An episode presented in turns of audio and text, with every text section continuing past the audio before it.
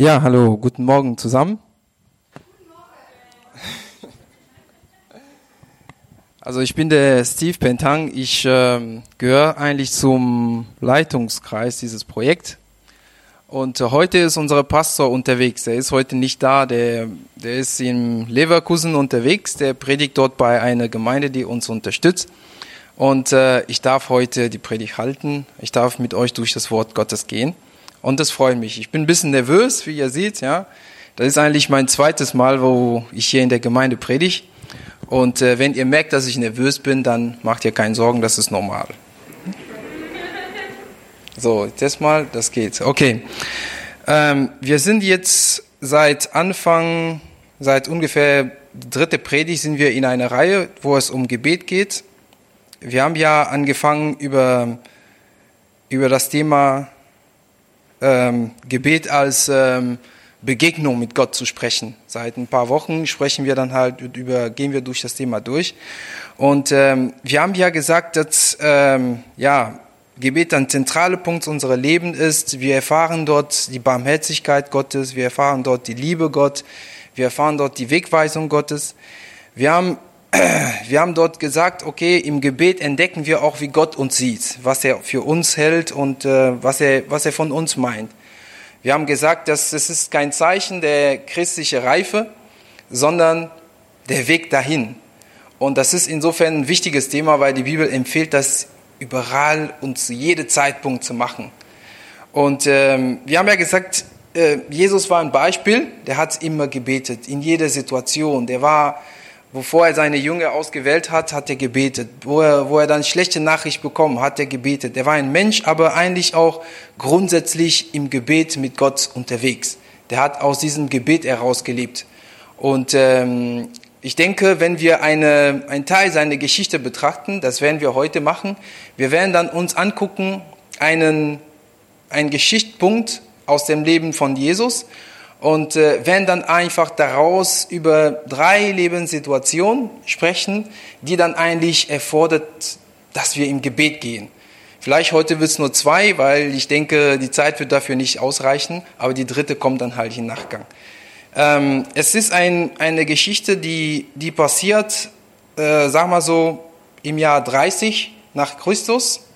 Jesus steht quasi äh, vor seiner Verhaftung und äh, ich lese dann in Matthäus äh, 26, Vers 36 bis 41. Jesus kam nun mit seinen Jüngern an eine Stelle am Ölberg, die Gethsemane genannt wird. Dort sagte er zu ihnen, setzt euch hier und wartet. Ich gehe noch ein Stück weiter und betet. Ich gehe noch ein Stück weiter, um zu beten. Petrus jedoch, jedoch und die beiden Söhne von Zebedä, des, die beiden Söhne des Zebedäus nahm er mit. Traurigkeit und Angst wollten ihn bewältigen. Und er sagte zu ihnen, meine Seele ist zu Tode betrübt. Bleibt hier und wacht mit mir. Er selbst ging noch ein paar Schritte weiter, warf sich zum Boden mit dem Gesicht zur Erde und betete, mein Vater, wenn es möglich ist, lass diese bitteren Kelch an mir vorübergehen, aber nicht wie ich will, sondern wie du willst. Als er zu den Jüngern zurückkam, schliefen sie. Da sagte er zu Petrus, ihr könnten also nicht einmal eine einzige Stunde mit mir wach bleiben? Wach und betet, damit ihr nicht in Versuchung geratet. Der Geist ist willig, aber die menschliche Natur ist schwach. Also ich habe mich zum ersten Mal die Frage gestellt, ähm, um, warum, um wem geht es da eigentlich und, äh, und warum und äh, worum geht es eigentlich in dieser Situation? Und äh, zuerst geht es dort, wenn man, wenn man die, diese Bibelstelle betrachtet, zuerst geht es man dort in, um Jesus. Er sagt, ich sehe nicht, so, er sagt, ich gehe noch ein Stück weiter, um zu beten. Meine Seele ist zu Tode betrübt. In die Verse 36 bis 38. Und äh, er sagt, in diese Verse sagt man auch, dass tiefe Traurigkeit und, äh, und äh, Angst wollten ihm sozusagen überwältigen. Was heißt das eigentlich? Ich muss mal kurz noch mal gucken.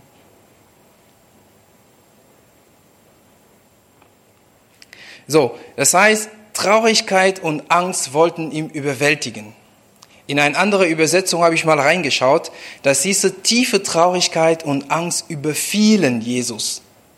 Oder auch Angst und tiefe Traurigkeit befielen ihm. Der ist eigentlich, äh, der wusste genau, was mit ihm passieren sollte. Der hat gewusst, er würde sterben, der hat gewusst, er würde leiden.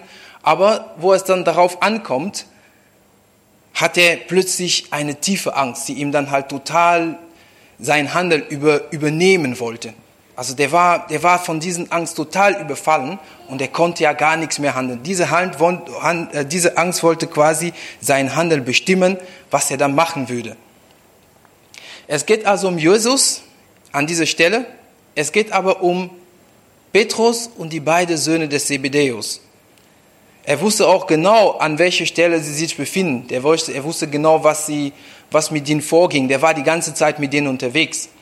Und ähm, er hat sie dann quasi mitgenommen in diese Gebetsstunde. Das war nicht das erste Mal, dass er das macht.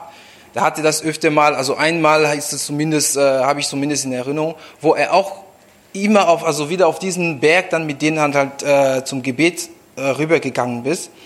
Und äh, der nimmt sie mit und, äh, und sagt denen, der Geist ist willig, aber die menschliche Natur ist schwach. Wacht und betet, damit ihr nicht in Versuchung geratet. Das steht auch in einer anderen Besetzung, damit ihr den kommenden Prüfungen nicht versagt. Also ich finde es immer interessant, wenn man kein Theologe ist wie ich, äh, man kann dann halt diese Hebräische nicht verstehen. Ja? Aber man hat eine Chance, wenn man in unterschiedliche Übersetzungen der Bibel manchmal reinguckt. Und da steht hier ein gutes Beispiel, damit ihr die Prüfung, die die vorstehen, damit sie das nicht versagen. Also das geht darum, in diese Versuchungs- oder wenn, wenn Jesus über Versuchung nicht in Versuchung geraten spricht, geht es darum, dass sie dann halt, der will, dass die Junge auf das, was auf die zukommt, vorbereitet sind. Und er sagt ihm, Wacht und Gebet, das ist ja super wichtig. Ich sagte am Anfang, wir werden uns äh, zwei, drei Lebenssituationen anhand also dieses Beispiel von Jesus, von den Petrus und die Söhne von Zebedeus, wenn wir über drei Lebenssituationen sprechen. Aber heute fangen wir mal erstmal mit, äh, mit Petrus und die beiden Söhne von Zebedeus. Und äh, wir werden dann halt, wie gesagt, ein anderen Mal uns Thema Jesus äh, äh, beschäftigen. Der ist ein bisschen umfangreicher. So, Petrus, damit fangen wir an. Ich habe das einfach als Lebenssituation genannt, die, die Verblendung. Was war eigentlich mit, äh, mit Petrus los? Also vor einigen Monaten hat Jesus zum ersten Mal seinen Tod angekündigt. Er sagte, er will sterben und würde auf, ähm, auferstehen. Und äh, in der Bibel sagt man, dass er dann quasi klar und offen darüber geredet hat mit seinen Jungen. Da hat die ganz klar erzählt, worum es ging, vorn und hinten erklärt. Also das war denen klar, worüber, worum es da ging. Aber das war vielleicht jedem klar, nur der Petrus nicht. Also ihm war das nicht so ganz klar. Dann hat er sich was ganz Interessantes vorgenommen und gesagt, der, nimmt, der nahm dann halt so Jesus zur Seite und, ähm, und sagt und versucht mit aller Macht ihm davon abzubringen. Sagt, ja, vergiss es, vielleicht brauchst du das nicht. Und er war nicht davon überzeugt, dass es das Richtige ist in diesem Moment. Und ähm, Jesus wandelt sich um, sah seine Jünger. Also der hat sich ja mal kurz überlegt, vielleicht, was der Petrus sagt, hat, macht Sinn. Ja? Dann dreht er sich um, guckt auf seine Jünger und, äh, und stellte fest, hm, das ist doch nicht so ganz richtig. Und sagt zu dem Petrus, geh weg von mir, Satan, denn was du denkst, kommt nicht von Gott, sondern ist menschlich. Also der Petrus, der, ich habe mich ja auch, wie, wie kam es, dass er dazu in diese Situation geraten ist, ja? Also eigentlich, wenn man noch ein Stück zurückgeht, wird man merken, der hat dann ähm, diese wunderbare Offenbarung gehabt, wo Jesus gefragt hat, was sagt man denn von mir? Und er sagt, du bist der Sohn Gottes. Und er sagt, das, was du sagst, das kommt von Gott. Das war ein paar Minuten vorher. Eine wunderbare Offenbarung von Gott. Und jetzt plötzlich sagt etwas, wo Jesus sagt, weg von mir.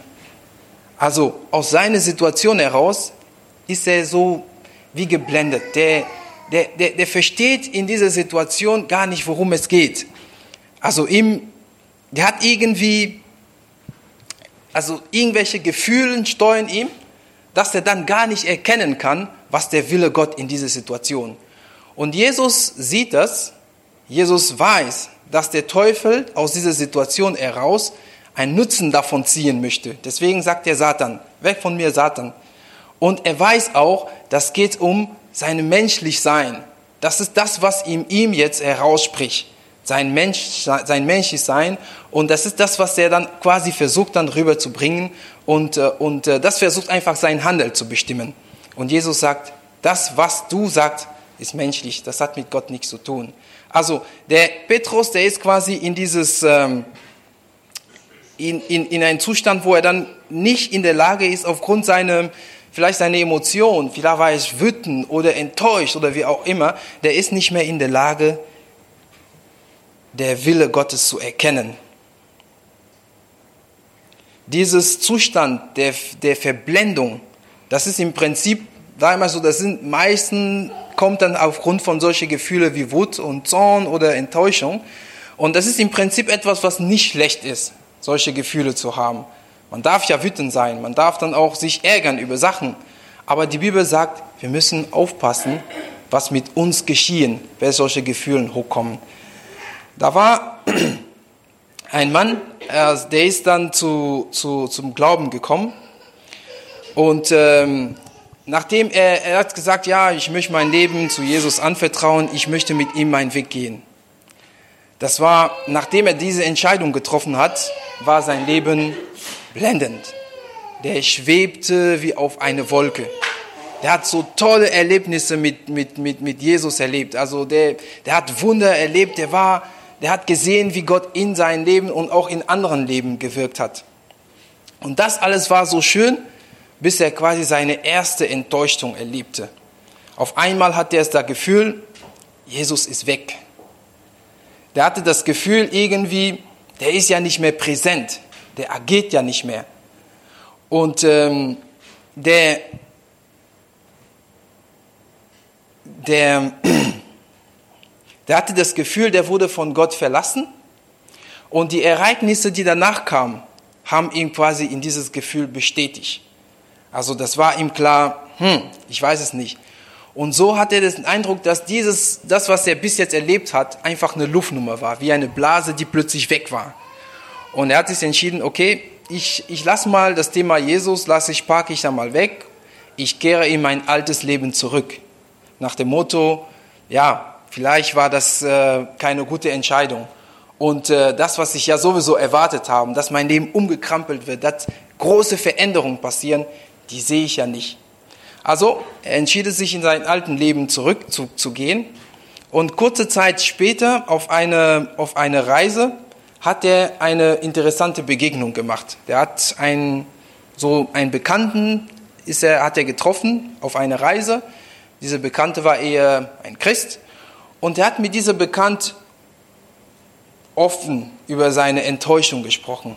Dieses Bekannt hat dann versucht, also dieser Unbekannte, sorry, dieser unbekannte Mann hat ja versucht, ihm quasi zu erklären, ja, wie hängt das da zusammen, warum muss er sowas erleben und äh, ja, und hat auch versucht mit der Bibel das zu erklären, zu erklären, was sind die Hintergründe davon.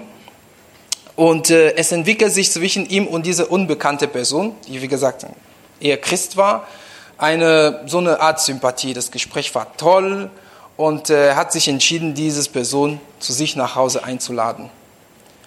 Und als sie dann halt am Essen war, wurde ihm plötzlich klar, dass eigentlich dieses Mann Jesus war. Also Jesus war die ganze Zeit unterwegs mit ihm. Jesus hat ihm klar gemacht, dass seine Enttäuschung kann er weglassen. Jesus hat ihm klar gemacht, dass er steckt was dahinter, warum er dann halt das erlebt hat, was er erlebt hat. Und, ähm, und plötzlich war ihm klar, dass eigentlich es, es der Grund, warum, also das ist dann halt kein Grund ihm für ihn, das dann zu, zu, zu dieses Leben, das er dann vorher mit Jesus gelebt hat, zu verlassen. Dann wurde ihm klar, wie wertvoll das Ganze für ihn, für, für ihn war und entschied sich quasi loszurennen und das auch seine Freunde zu erzählen. Die Geschichte ist die Geschichte von Kleopas. Kleopas war eigentlich eine von diesen beiden Jünger, die auf dem Weg zu Emmaus waren, nachdem Jesus ähm, gestorben war. Und äh, ich denke, das ist eine interessante Geschichte und das könnt ihr dann halt auch dort nachlesen. Die Bibel steht, steht hier, die Bibelstelle steht hier und das habt ihr auch in den Handort. Kleopat hat also eine unbewusste Begegnung mit Jesus. Hat unbewusst mit ihm über sein Anliegen gesprochen. Der hat ähm, diese Begegnung hat quasi sein Denken und seine Perspektive verändert. Der wurde, der wurde quasi eine neue Perspektive geschenkt. Und ich denke, äh, wenn, wenn ich das so sehe, dann sage ich mir, wir müssen nicht unbedingt warten, dass es uns zufällig passiert. Wir müssen nicht warten, dass wir Gott oder Jesus zufällig begegnen. Wir wissen, der ist in der Lage, das, uns das zu schenken und wir können dann halt auf ihm zugehen. Der Petrus ist auf Jesus mit seinen Gedanken zugegangen. Der hat ihn gepackt und beiseite genommen, um ihm dann halt Sachen zu erzählen, was ihn beschäftigt hat. Also wir müssen nicht warten, dass solche Dinge uns, uns zufällig begegnen. Die Situation, die, diese Verblendung, das ist etwas, was ziemlich oft vorkommt. Das passiert sehr oft Leute mit, ähm, mit äh, sagen wir mal so, so impulsive Charaktereigenschaften. Und ähm, die sind besonders dafür ein bisschen anfällig. Ja? Und ähm, ich meine, solche Gefühle wie, wie, wie Wut oder Zorn oder, oder Enttäuschungen, die wir mit Menschen erlebt haben oder auch die wir meinen, mit Gott erlebt zu haben, das können wir vor Gott bringen. Das können wir mit Jesus darüber sprechen. Das können wir offen darüber sprechen. Jesus sagt, dass der Geist ist willig, aber die menschliche Natur ist schwach. Aber es darf nicht dabei bleiben. Das ist, äh, wir können zu Gott kommen mit diesen Sachen. Und äh, er sagt seine Jünger, komm, wacht und betet mit mir, damit ihr nicht in diese Versuchung geraten. Das war erstmal diese erste Lebenssituation. Dann nehmen wir die zweite Lebenssituation. Ich habe das Verehrung genannt. Das, äh, das sieht man an Beispiel diese beiden Söhne von, von, von Zebedeus. Das war eine ganz, ganz interessante Persönlichkeit. Die, die hießen nämlich Johannes und äh, Jakobus, genau. Und was passiert mit denen? Wo, wo standen sie? Da, wo Jesus die zu, zu beten, an, zum Beten eingeladen haben. Vor ein paar Tage vorher hat Jesus auch sein, zum dritten Mal sein Tod und seine Auferstehung angekündigt und die waren dabei. Und da passierte etwas ganz Interessantes, wo, wo Jesus das sagt. Kurz danach kommt die Mutter von denen und mit denen zusammen. Also, da kam die Frau des Zebedeus mit ihren Söhnen zu Jesus und warf sich vor ihm nieder. Wir würden heute sagen, die haben gebeten, die haben Familiengebet gemacht. So, und sie wollten ihm um etwas bitten. Was möchtest du? fragte er. Sie antwortete ihm, erlaube doch, dass meine beiden Söhne in deinem Reich neben dir sitzen, der eine an deine rechte Seite und der andere an deine linke Seite. Jesus antwortete, ihr wisst nicht, um was, ihr, um was ihr da bittet. Könnt ihr den bitteren Kelch trinken, den ich trinken werde? Das können wir, erklärten sie. Also ziemlich geschlossen.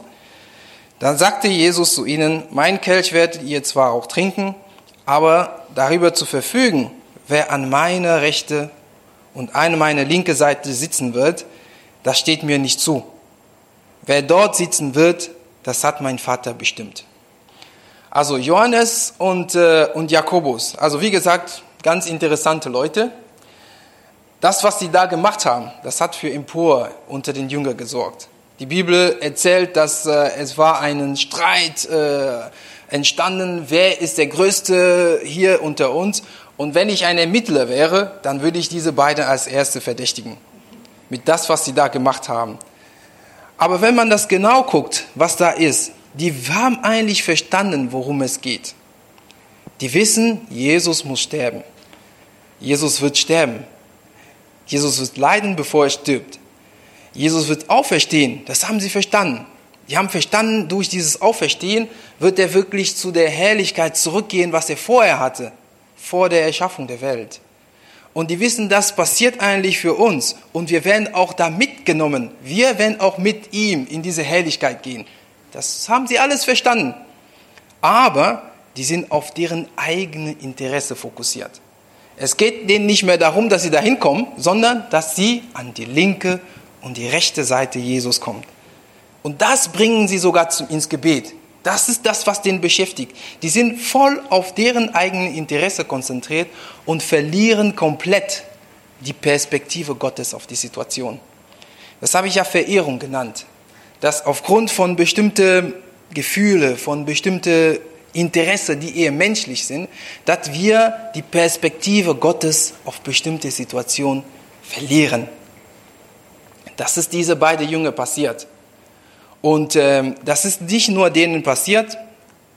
In der, in der Bibel gibt es auch noch eine Geschichte von einem Prophet, der auch genau das Gleiche erlebt hat. Der wurde dann einfach berufen als Gottes Prophet. Gott hat ihm gesagt, hat ihn zu einer Stadt geschickt, 120.000 Einwohner. Und in dieser Stadt sollte er ankündigen, dass innerhalb 40 Tage diese Stadt zerstört wird. Also, der, Gott hat ihm das klar gesagt, das wurde ihm klar, dass es dann von Gott gehört haben. Und dann macht er sich auf den Weg, der kam dahin und äh, hat das angekündigt. 120.000 Leute, ich denke, das ist ja die Hälfte von Mönchengladbach. Der hat es angekündigt, er hat alle möglichen Kommunikationskanäle benutzt und das war jedem klar, was da passieren sollte. Jedem wusste genau, was da passieren wird. Sogar der Oberbürgermeister war da informiert. Also ich, ich frage mich immer, wie er das in so, in so einer kurzen Zeit geschafft hat, das da so klar zu machen in dieser ganzen Stadt. Ne? Mit 120.000 Leute, aber das hat er geschafft. Der Oberbürgermeister war sogar informiert und ja, hatte seine Arbeit getan. Und dann ging's los in diese Stadt. Die haben dann halt, alle haben das realisiert, oh, das könnte ziemlich äh, schlecht für uns ausgehen. Dann haben sie sich zu Gott gewendet, angeführt von deren Oberbürgermeister. Die haben zu ihm gebetet, geflehen, gesagt, nee, das soll nicht passieren. Da wurden dann halt Gebetgemeinschaften gebildet. Die haben dann quasi auch ähm, entschieden, jede einzelne Leute haben sich entschieden, deren Leben, zu, diesen, die alten Sachen oder die schlechten Sachen, die die gemacht haben, zu verlassen, sich auf Gott zu richten. Da wurde eine Bewegung der, der, der Umkehr einfach in diese, in diese Stadt entstanden. Gott hat das gesehen, das hat sein Herz berührt. Und er hat gesagt, diese Stadt darf einfach nicht so vernichtet werden. Daneben stand der Prophet der war aber nicht glücklich darüber. Der war ganz, ganz, ganz erbittert. Für ihn war das eine Ankündigung, eine nicht äh, erfüllte Verkündigung zu viel.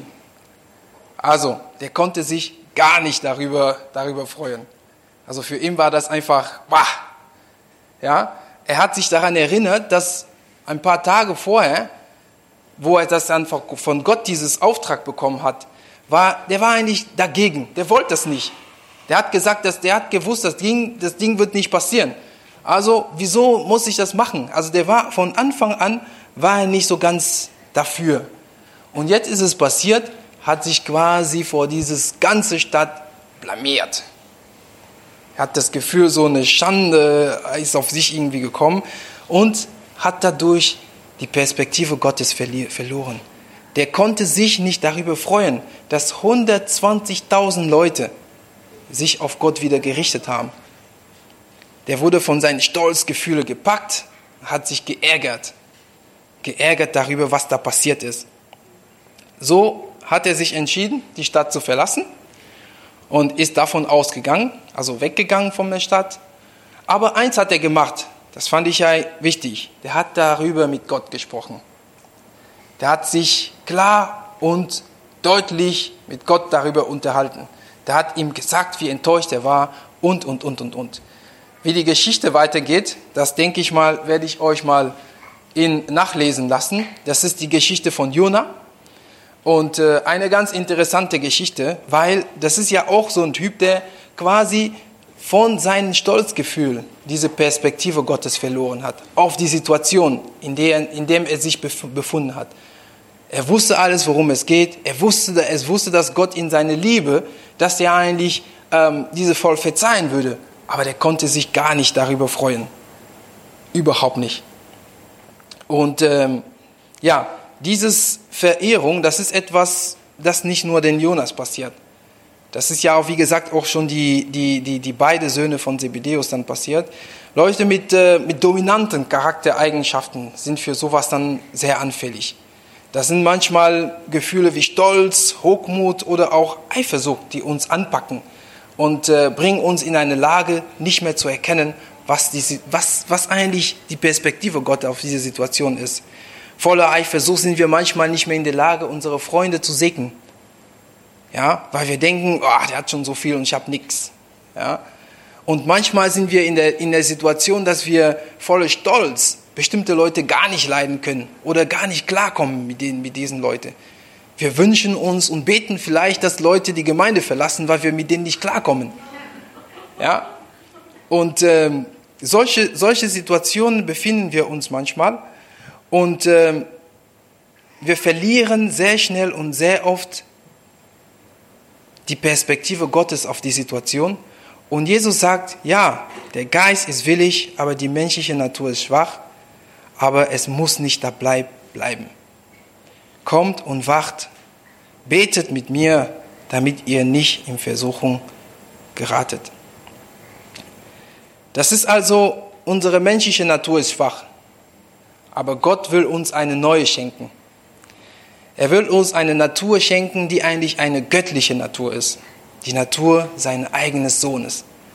In die Bibel steht das in Römer 8, Vers 29, dass schon vor aller Zeit hat Gott die Entscheidung getroffen, dass wir, du und ich, ihm gehören sollen. Darum hat er auch von Anfang an vorgesehen, dass wir, dass unsere ganzen Wesen so umgestaltet wird, dass sie seinem Sohn gleich sind. Er ist das Bild, dem wir endlich werden sollen, denn er soll der Erstgeborene unter viele Brüder sein. Also eine Natur, eine neue Natur will uns Gott schenken. Das ist die Natur von seinem eigenen Sohn.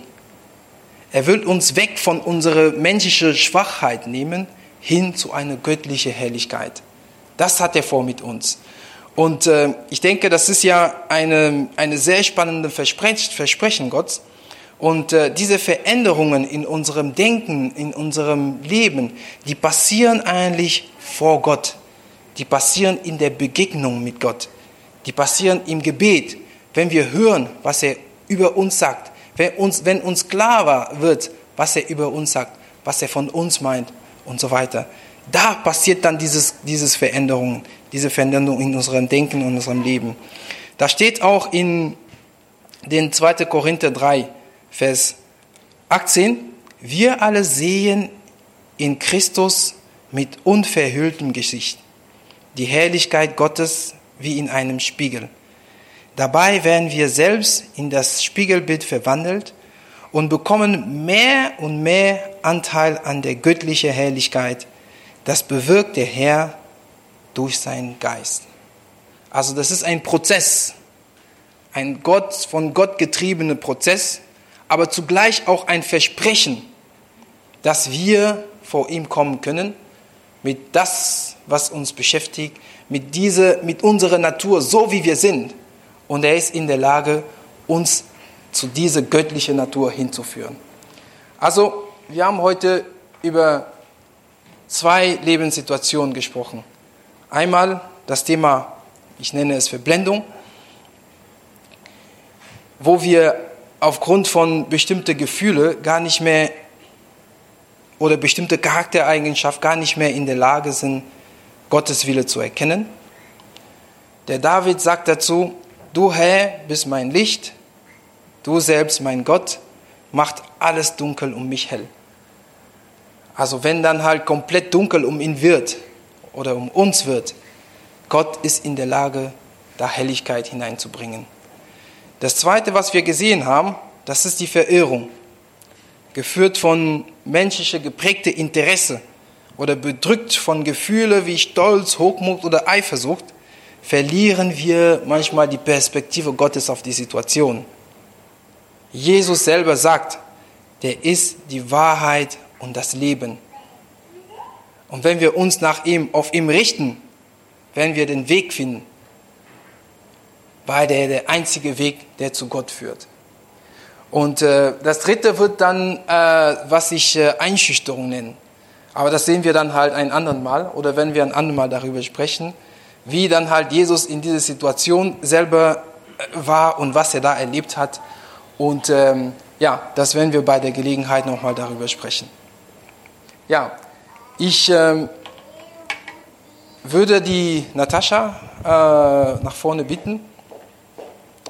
Ich denke, das ist ja einen, einen, ein interessante, ich meine, so zu verstehen und zu wissen, dass Gott, dass wir in der Lage sind, vor Gott zu gehen. Mit allen, wie, mit der Art und Weise, wie wir uns fühlen. Das ist das eine. Aber das andere ist es auch praktisch zu tun. Das wirklich zu tun. Und das möchte ich gerne mit euch heute machen. Heute während wir dann halt zusammen mit, äh, mit Natascha, wenn die Natascha auf dem Klavier spielen, haben wir einen Raum, das zu machen. Das einfach in uns zu gehen zu gucken, was sind die Sachen, die mich so, die, wo ich merke, die hindert mich, die, die, die, die wollen dann einfach mein Handel und meine Art und Weise zu sein übernehmen. Und das einfach vor Gott zu bringen, mit ihm darüber zu sprechen. Ich denke, der ist in der Lage, viele Sachen zu machen. Und äh, ich würde euch auch ermutigen, darauf zu warten, wie er dann dazu antwortet. Vielleicht wird es heute direkt sein, im Gespräch mit jemandem oder dann auch kriegt er einen Eindruck während des Gebets oder auch später unter der Woche. Dann das darauf irgendwie zu warten, wie er, wie er darauf antwortet und wie er darauf reagiert. Da würde ich euch dann halt ermutigen. Und eins würde ich euch nochmal ermutigen. Das ist ja mein Tipp, wie der Jan sagt immer, diese Do-it-yourself-Tipp. Wenn ihr merkt, dass Gott auf etwas geantwortet hat, haltet das fest. Halte das fest. Wenn ihr euch das im Kopf nicht merken könnt, schreibt das auf. Irgendwo. Halte das fest. Die, Israel, die Israeliten, die haben das vorher so gemacht. Wenn, die, wenn Gott sich gezeigt hat, irgendwas gemacht hat, haben sie einen Altar gebaut. Und dieser Altar haben sie den Namen gegeben, was dann irgendwie zu diesem Ereignis passte. Und so konnten sie sich immer wieder daran erinnern, wenn die daran vorbeigegangen sind, da hat Gott das und das und das gemacht. Also halte das fest, was ihr seht, wie Gott agiert und was er sagt, halte das fest, weil das hilft unheimlich viel, wenn man dann weitergeht. So.